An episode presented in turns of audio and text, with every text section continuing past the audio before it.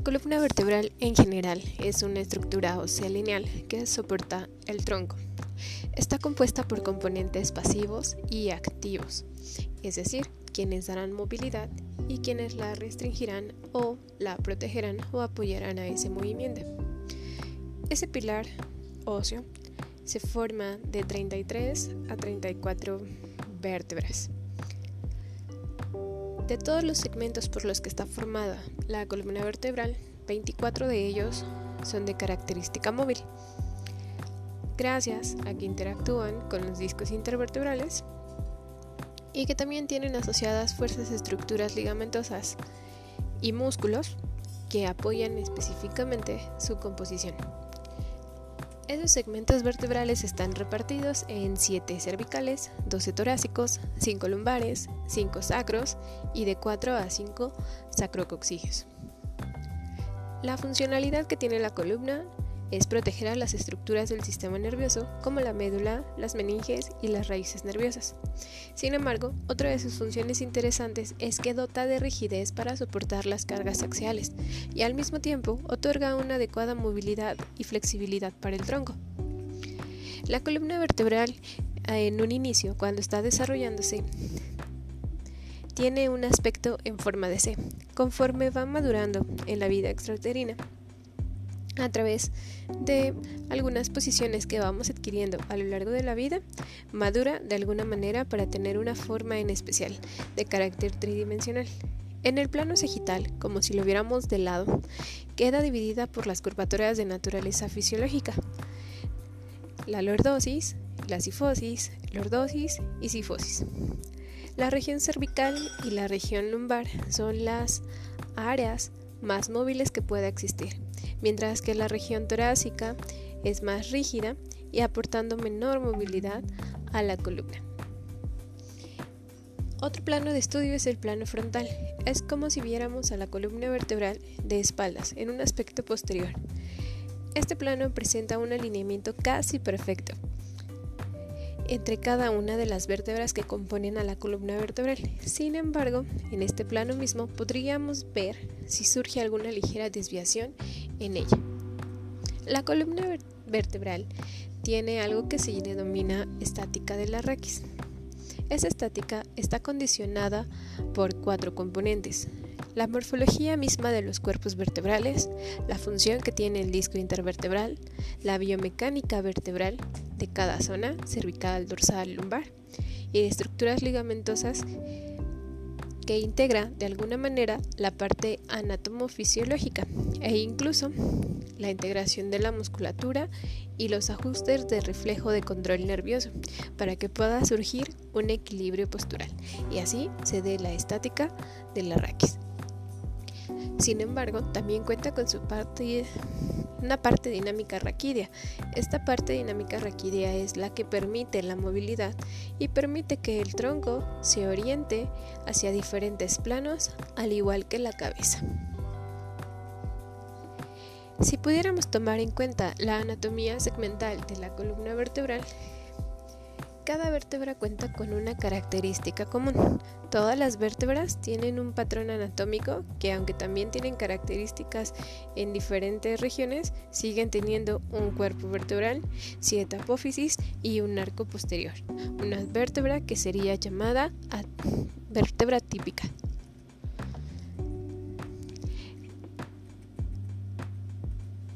En este caso, cada porción que tenga la vértebra es interesante y tiene una función muy en especial. Existen estructuras también en este caso que se llaman ligamentos. Dentro de los ligamentos hay numerosos que rodean a la columna vertebral y cada uno de ellos desempeña una función diferente e impredecible para el correcto funcionamiento de la raquis. Hablemos de los ligamentos longitudinales. Estos tienen la capacidad de aumentar la estabilidad de la columna vertebral, especialmente en los movimientos de flexo-extensión. Tienen, por lo tanto, dos funciones principales, limitar a los movimientos y proteger a los discos intervertebrales. Este ligamento longitudinal anterior eh, se ensancha en dirección caudal y se une firmemente a todos los cuerpos vertebrales, pero no a los discos, mientras que el ligamento longitudinal posterior está firmemente unido a todos los cuerpos vertebrales, pero solamente en sus bordes superiores e inferiores. Existen otros ligamentos llamados flavo o amarillo, los cuales se extienden de los, de los arcos vertebrales e incluso este ligamento se halla en tensión aún estando en reposo. Durante la flexión de la columna se hiperextiende, por lo que contribuye a reponer a la columna en una posición completamente erecta. Existen los ligamentos intertransversos, que son algunas bandas cortas ligamentosas que unen verticalmente a los procesos transversos. Los ligamentos interespinosos son igual cortos, pero unen a las hipófisis espinosas entre sí. El último ligamento a comentar es el ligamento supraespinoso, el cual comienza desde la espina de la séptima cervical y se extiende a lo largo de todas las espinosas hasta alcanzar la región sacral.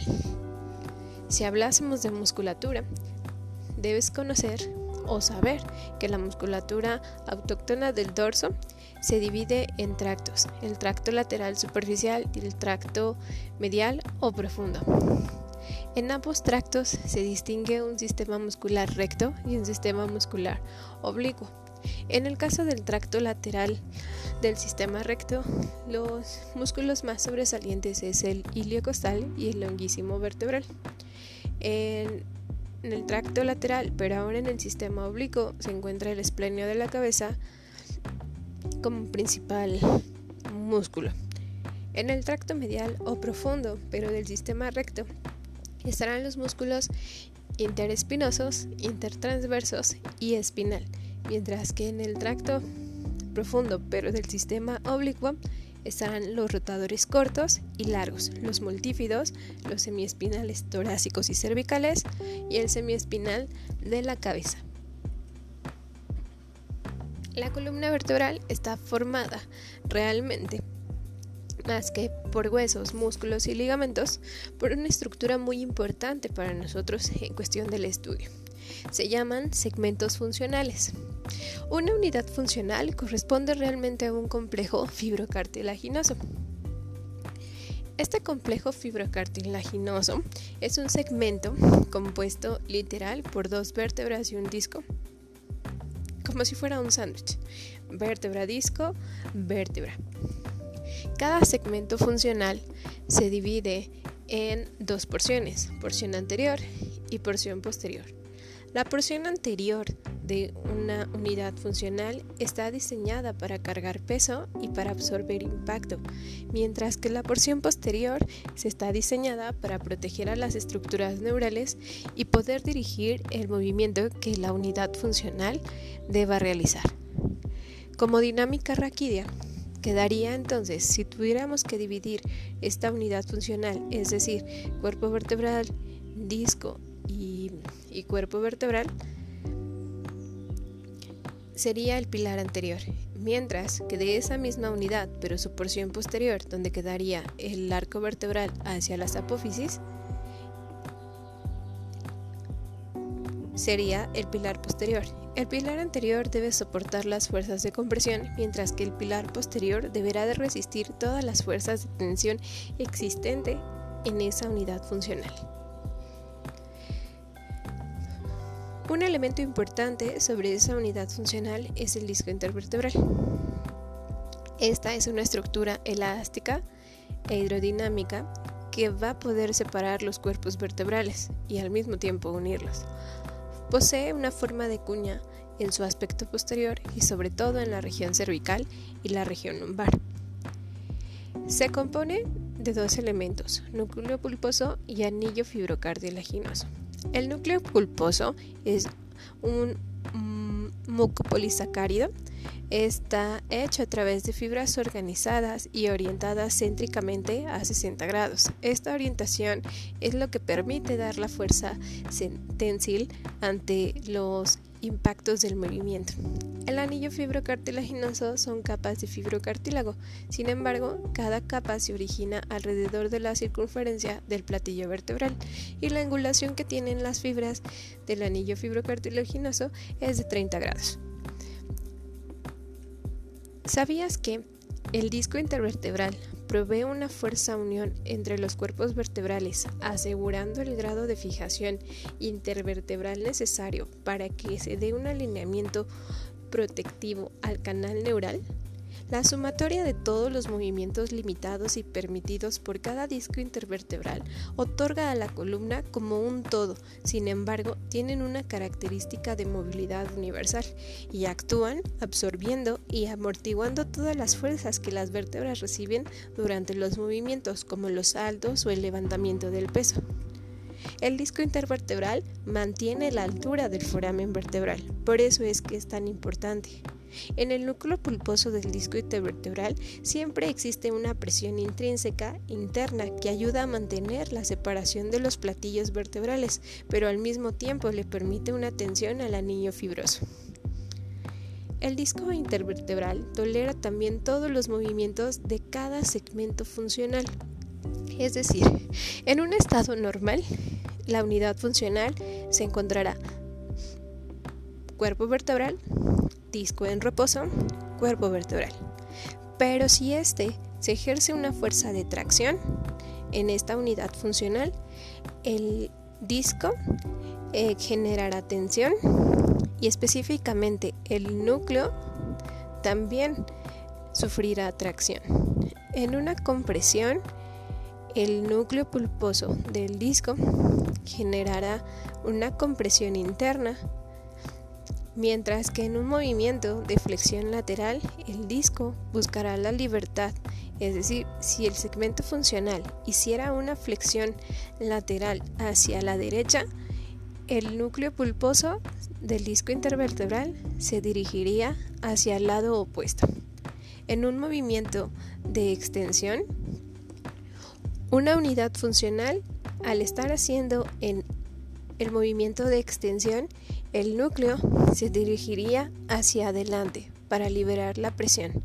En un movimiento de flexión, el núcleo se dirigiría hacia atrás. Y en un movimiento de rotación, el núcleo se mantiene céntrico, pero son las fibras del disco intervertebral las que se amoldan y se, digámoslo así, se adaptan a esa fuerza de rotación. El disco intervertebral tiene una función muy importante sobre la unidad funcional. Sin embargo, no podemos descartar la, parte eh, rígida, que sería la porción posterior de ese segmento funcional. En ese segmento funcional, la porción posterior o el pilar posterior está formado por partes óseas, en este caso del arco vertebral posterior quien protegirá específicamente a la médula espinal en conjunto con los pedículos y la lámina. La apófisis espinosa y la apófisis transversa que tendrán función principal de inserción muscular.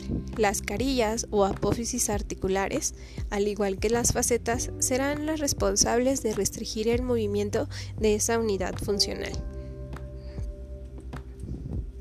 En la parte anterior solo estarán los platos epifisiales de los cuerpos vertebrales. Y así es como a través de este episodio hemos podido explicar toda la anatomía de la columna vertebral hasta alojar la unidad funcional. Ahora nos resta estudiar cómo estas unidades funcionales otorgan la parte fisiológica de cada segmento.